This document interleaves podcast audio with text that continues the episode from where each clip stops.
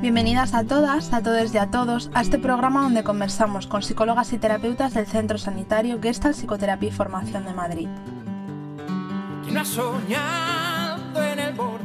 Para profundizar en los diferentes eneatipos del eneagrama, hoy vamos a hablar con Carmela Ruiz de la Rosa, psicóloga clínica y psicoterapeuta, sobre el centro del sentir del eneagrama, los eneatipos emocionales 2, 3 y 4.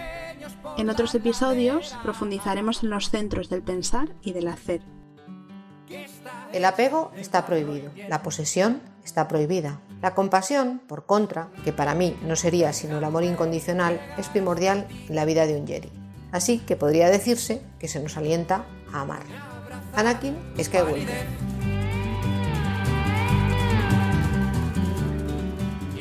El abordaje gestáltico se encuadra dentro de la psicoterapia humanista y busca paliar el sufrimiento psíquico combinando a la persona a la integración de sus tres centros, pensar, sentir y hacer. Nuestro trabajo se apoya fundamentalmente en el darse cuenta de algo en este momento, es decir, en el aquí y ahora, y hacerse responsable de ello.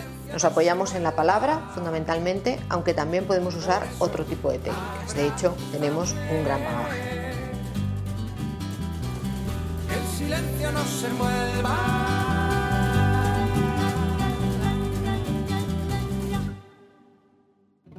Soy Ana Luna Granados, psicóloga sanitaria y terapeuta Gestalt.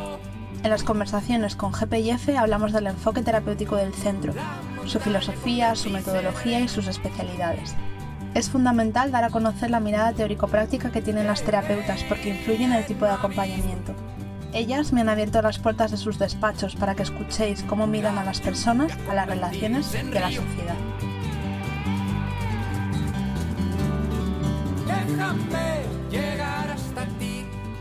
Buenas tardes de nuevo, Carmela. Buenas tardes. ¿Cómo viven la vida las personas emocionales?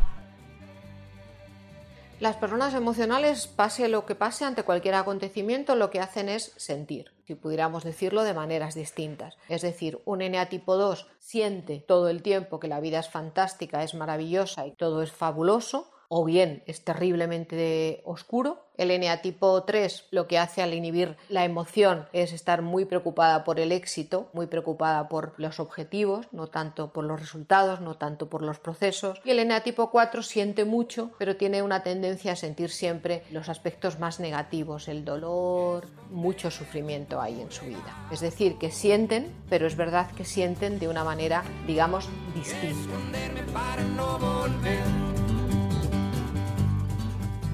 ¿En qué se diferencian los tres eneatipos del centro del sentir? Habría como distintas estrategias. En el caso del 2 hay una estrategia como hiperdesarrollada en el sentido de mostrar constantemente su deseo de amar y de ser amada. Le gusta todo el rato atraer, seducir con sus encantos. En el caso del 3, la emoción estaría inhibida, fueron personitas que no tuvieron un reconocimiento por lo que eran, sino por lo que hacían, de manera que reprimieron su necesidad de amar y de ser amadas y lo cambiaron por este éxito de admiración de los demás, ¿no? por mucho brillo, pero no en la persona, sino en lo que la persona hace. Y en el caso del 4, que la desvía hacia sí, digamos, lo que hace todo el tiempo es estar muy autorreferenciada, muy pendiente de si me quieren, no me quieren, me abandonan, no me abandonan, me duelo, no me duelo, porque nadie me necesita y necesitando mucho la mirada y el afecto de las personas que le rodean. Y esconderme en tu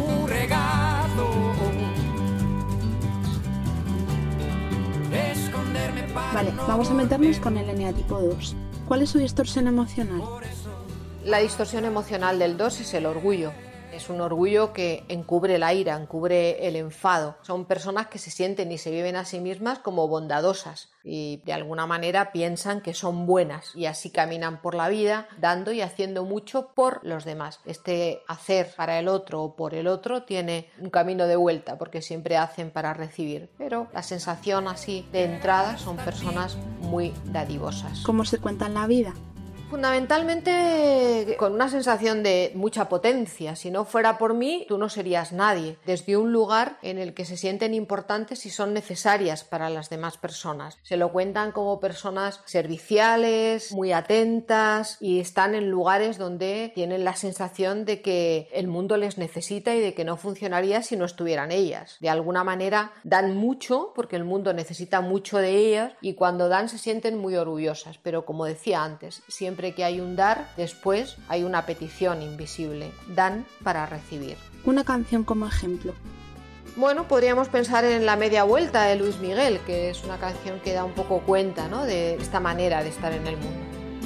Vas porque yo quiero que te vayas. A la hora que yo quiera te detengo. Yo sé que mi cariño te hace falta. Porque. ¿Cómo se presentan al mundo? Son personas guapas, podríamos decir, que no pasan desapercibidas, se presentan de una manera muy seductora, un poco sobradas de sí, es una persona orgullosa, van como pagadas de sí mismas. Seducen mucho y hay mucho de erotismo en su manera de estar en el mundo. Son complacientes, son personas activas, cariñosas, algo histriónicas, pueden reír un poco más alto que el resto, muy fogosas en el amor y en la guerra y muy hedonistas, les gusta vivir bien. Un refrán que caracterice a este eneatipo. Hombre, dime de lo que presumes y te de lo que careces, da cuenta de lo que es un eneatipo 2. También un poco el haz bien y no mires a quién. Tres personajes de la historia o de la actualidad que podamos ubicar en este eneatipo. Bueno, Teresa de Calcuta podría ser un eneatipo 2, que lo que hizo fue sublimar el dar, ¿no? Y mira qué cosas tan, tan grandes y tan importantes hizo. Rocío Jurado, que era un- una mujer con muchísimo fuego, muchísima pasión. Y así alguien cercano que sale en la tele, el Bertín Osborne, también parece un eneatipo 2, ¿no? En el que todo el tiempo él está diciendo lo bien que hace las cosas. ¿Cómo llamas a la terapia con este eneatipo y por qué? La terapia del 2 la llamo la terapia de la relación, porque es particularmente importante con este eneatipo la relación que se genera en consulta. Es un vínculo a veces muy endeble, porque claro, en muchas ocasiones como terapeutas tenemos que hacer una devolución, la persona del eneatipo 2 la va a vivir como una afrenta, la va a vivir como una confrontación. Si me has dicho esto es porque no me quieres y yo no puedo quedarme contigo, yo no puedo estar aquí les causa muchísimo dolor. Una persona orgullosa vive con muchísimo dolor cualquier devolución un poco confrontativa, no voy a decir muy confrontativa, sino un poco confrontativa. Interpretan las devoluciones de una manera siempre negativas y eso hace que el vínculo y la relación sea a veces difícil de sostener. Por eso la, la, llamo la terapia de la relación, porque a menudo hay que hacer un parón y preguntar qué te está pasando conmigo. Está en juego todo el tiempo este vínculo. No todo el mundo puede ser terapeuta línea tipo 2. Es muy importante aprender a manejar estas situaciones. Yo creo que la Gestalt para eso nos da un montón de herramientas. Algo que te hayan dicho en terapia. El libro recojo testimonios de gente que trabajó conmigo. Creo recordar a alguien que decía que lo más llamativo del proceso había sido que antes vivía en un escenario y ahora vivía como si se le hubiera apagado una vela que era más invisible. ¿no? Para esta persona, que se dedicaba además al mundo de la farándula, había sido muy importante el proceso porque estaba todo el rato como si estuviera en un escenario. Y hacer terapia le sirvió para estar en la vida de un modo más invisible y en su trabajo de un modo visible, que es un poco como tenía que estar tenía la sensación de estar todo el rato en el centro, en los lugares que habitaba y venía agotada, agotada de estar en esta situación. Recuerdo esto porque fue algo muy nuclear en el proceso que hicimos juntas. Déjame llegar hasta ti y abrazar tu palidez y esconderme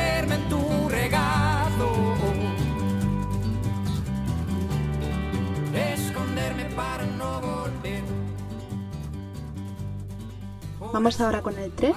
¿Cuál es su distorsión emocional?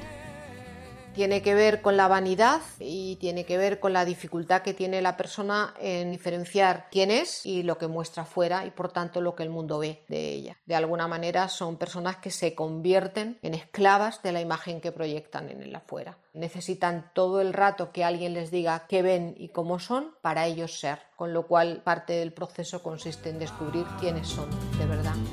¿Cómo se cuentan la vida? Podríamos decir que se cuentan la vida como en un teatro, como si estuvieran todo el rato actuando y se cansan mucho de esa actuación. Tienen todo el tiempo la sensación de que deben ser los mejores del lugar en el que están, deben triunfar y se van de aquellos lugares en los que esto no puede ser. De alguna manera falsean, simulan, se adaptan, pero hay un puntito siempre de falsedad en esta adaptación con un poco de buena vista se ve que no son eso que están contando. Es decir, podrían estar bien en un ambiente más o menos progresista, estar bien en un ambiente más o menos conservador, estar bien en un ambiente de hippies o en un ambiente de heavy metal, como que se adaptan. Siempre queda un puntito de falsedad entre ellas, eh, aparentan más que son, de ahí la frialdad que se siente en el contacto. Una canción como ejemplo. Quizá Chabela Vargas, ¿no? Con Un Mundo Raro, que es una canción así muy bonita y, y merece la pena escucharla. Y si quieren saber de tu pasado, es preciso decir una mentira.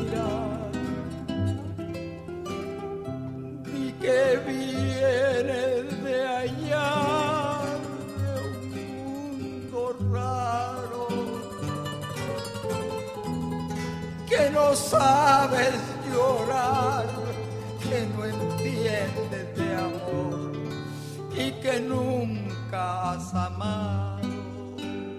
¿Cómo se presentan al mundo? Se presentan al mundo con muy buena imagen. Son personas elegantes, muy correctas, muy adecuadas a los espacios a los que están, con aparente seguridad, con autoestima. Son encantadoras, son correctas, tienen una conversación agradable, se adecúan mucho a los estándares de moda para gustar y para triunfar, tienen un punto carismático, son competitivos y son ágiles, son rápidos, son listos en este sentido. Y son sobre todo muy eficaces y si estás trabajando con alguno de ellos, con alguna de ellas, son personas que se ponen a la tarea y trabajan bien y de una manera muy eficaz. Un refrán que caracterice a este eneatipo. Podría ser tanto tienes, tanto vales, quizá. Tres personajes de la historia o de la actualidad que podamos ubicar en este eneatipo. Barbie y Ken, que serían personajes para los peques, y así un- una persona, una antigua actriz, cantante, Sara Montiel, tenía como aspecto de tres, ¿no? Una mujer que no envejeció nunca, que le costó mucho envejecer.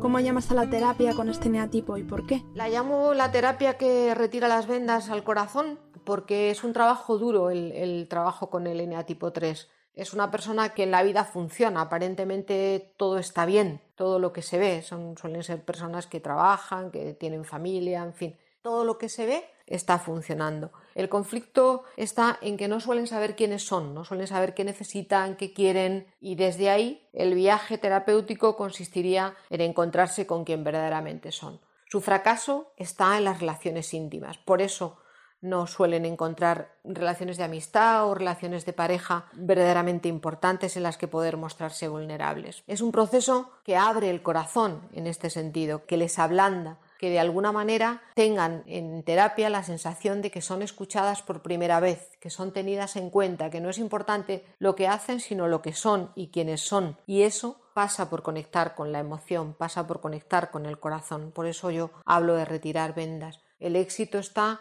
cuando pueden mostrarse vulnerables, cuando pueden pedir ayuda, eso va a hacer que intimen con alguien y va a hacer que tengan éxito en las relaciones íntimas, que es lo que más le cuesta a un eneatipo 3. No tanto lo social, donde sí que son personas con éxito, sino la intimidad. Algo que te hayan dicho en terapia. Esto justamente me lo dijo una persona, una paciente a la que me acuerdo mucho, que es muy querida para mí. Decía esto, que por primera vez en consulta se había sentido querida sin tener que hacer nada, nada especial. Era la primera sensación que ella tenía de no tener que hacer nada para que papá la mirase, para que mamá la reconociese, era su primera sensación. Esto es muy importante, esto es lo que hay que hacer en terapia y lo que hay que dar a este eneatipo. La sensación de que son queridas por quienes son, no porque tengan que hacer nada para ello. Y esconderme en tu regazo. Esconderme para no volver. Por eso abrázame. Y por último con el 4. ¿Cuál es su distorsión emocional? La envidia sería su pasión. Las personas del tipo 4, claro, cuando hablas de envidia casi siempre produce una sensación de rechazo, yo, no me quiero ver ahí. En este caso no tanto una envidia de las cosas, que no les preocupa tanto tener o no tener, sino una envidia del amor, la vivencia de que hay algo malo dentro y que hay algo bueno fuera. Lo malo siempre está dentro de mí, en lo que yo tengo, y lo bueno siempre está fuera, en lo que tienen los demás. De ahí que envidien constantemente afectos, amores, reconocimientos que ellos creen o ellas creen que las demás personas tienen y ellas no. Es un eneatipo que sufre mucho, vive mucha carencia y sufre mucho por esto. ¿Cómo se cuentan la vida?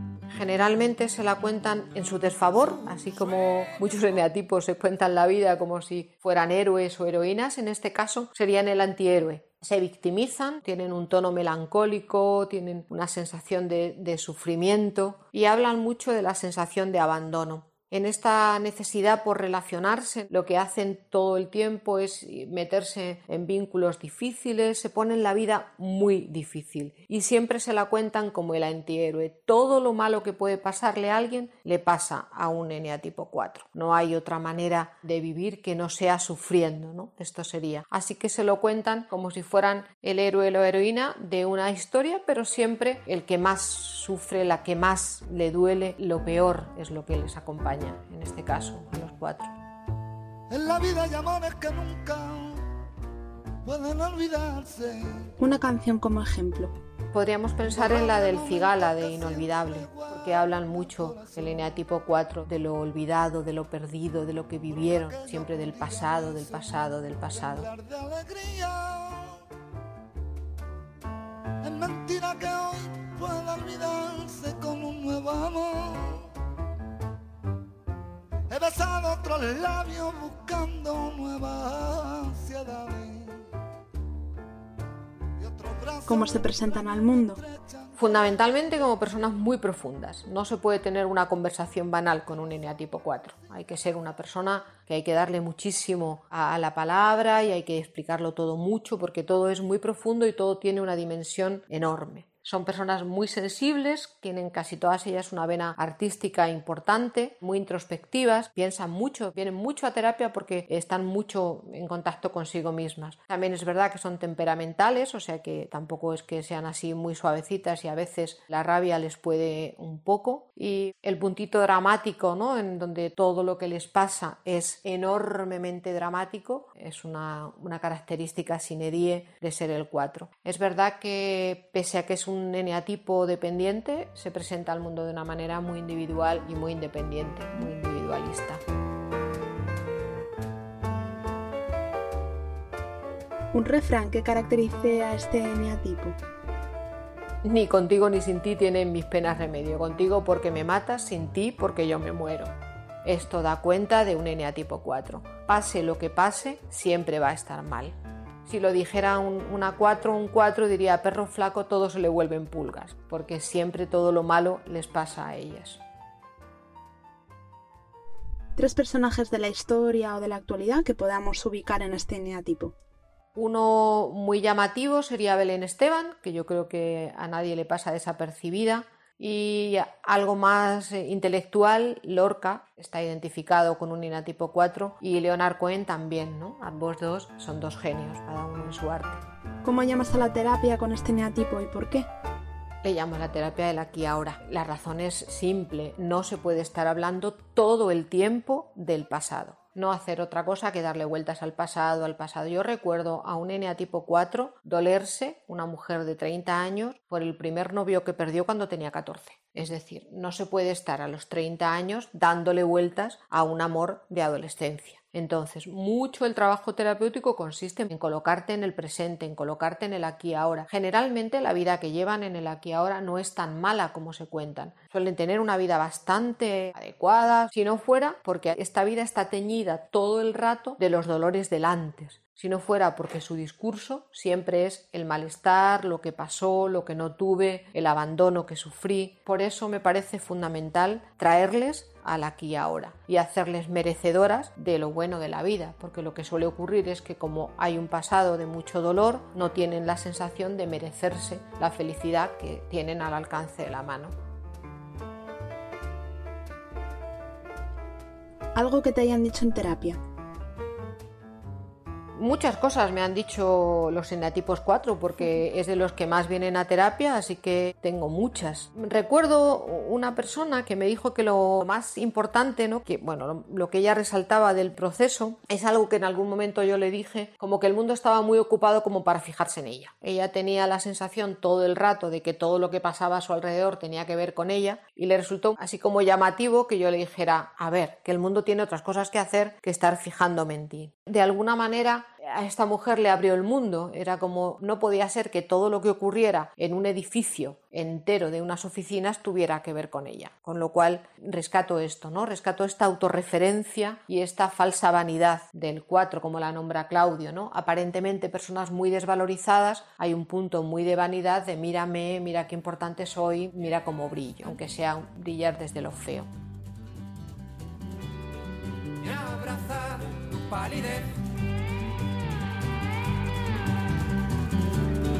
Y esconderme en tu regazo. Esconderme para no volver. Por eso abrázame. Que el silencio nos envuelva.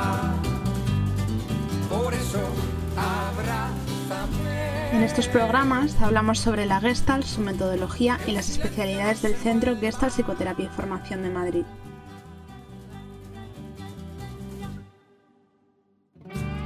Hemos estado profundizando en el centro del sentir del Enneagrama, con Carmela Ruiz de la Rosa, psicóloga clínica y psicoterapeuta gestáltica, didacta y supervisora por la Asociación Española de Terapia Gestalt, la ETG. Carmela es directora del centro GPIF y lleva más de 30 años ejerciendo. Ha escrito el libro Enneagrama para terapeutas, en el que desarrolla su visión terapéutica sobre estos nueve patrones de personalidad. Si tenéis interés en la teoría y la vivencia de esta herramienta de autoconocimiento, recomendamos los diferentes niveles del curso de Enneagrama que coordina Carmela y la lectura de su libro Enneagrama para terapeutas. Si queréis seguir profundizando en el cómo y para qué hace cada neatipo lo que hace, escuchad los podcasts del Centro del Pensar y del Hacer. También lo colgaremos en la web del centro. Puedes encontrar todas las referencias citadas en la descripción de este podcast.